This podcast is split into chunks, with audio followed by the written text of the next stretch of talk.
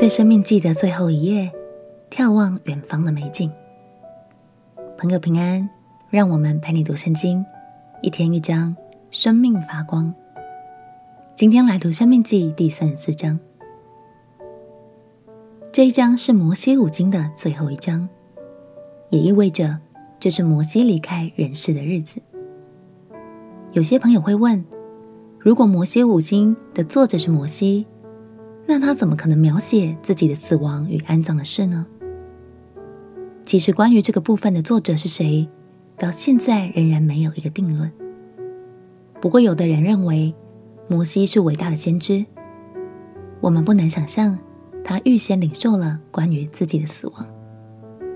另外，也有人认为是约书亚或大祭司。在这伟大领袖的最后一部作品中，附加了他离世的记载。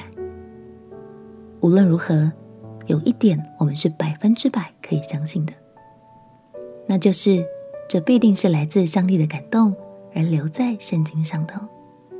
我们一起来读《生命记》第三四章，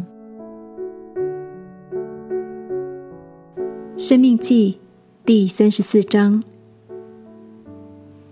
摩西从摩押平原登尼坡山，上了那与耶利哥相对的皮斯加山顶。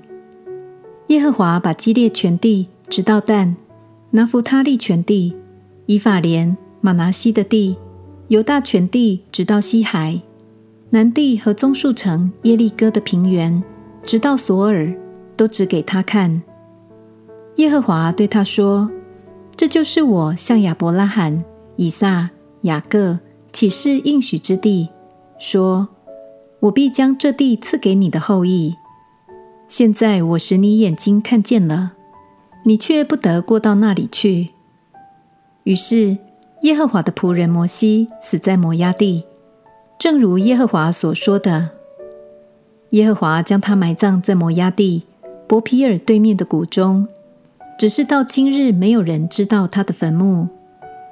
摩西死的时候，年一百二十岁，眼目没有昏花，精神没有衰败。以色列人在摩押平原为摩西哀哭了三十日，为摩西居丧哀哭的日子就满了。嫩的儿子约书亚，因为摩西曾按手在他头上，就被智慧的灵充满。以色列人便听从他，照着耶和华吩咐摩西的行了。以后，以色列中再没有兴起先知像摩西的，他是耶和华面对面所认识的。耶和华打发他在埃及地向法老和他的一切臣仆，并他的全地行各样神迹奇事，又在以色列众人眼前显大能的手，行一切大而可畏的事。感谢神，他纪念摩西的忠心。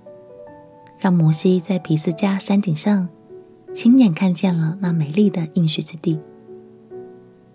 摩西用他的一生尽全力带领百姓，也总是为他们祷告，在危难的时候恳求神的宽恕。这也是为什么神并没有让百姓知道摩西埋葬的地点，因为就当时的风俗而言，百姓很有可能会聚集起来膜拜坟地。进而走偏的路。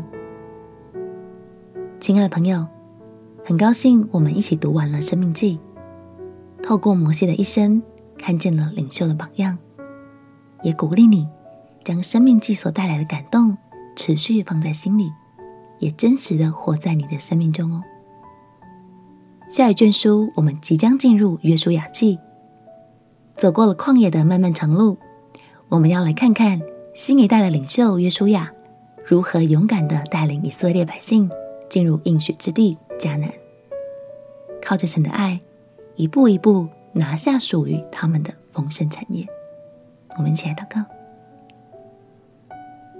亲爱的耶稣，谢谢你一路陪伴着我，帮助我读懂了生命记，也谢谢你让我在这卷书中再次看见了你伟大的爱。祷告奉耶稣基督的圣名祈求。阿门，希望从神话语中所领受的感动，都能够在你的生命里发挥美好的果效。陪你读圣经，我们明天见。耶稣爱你，我也爱你。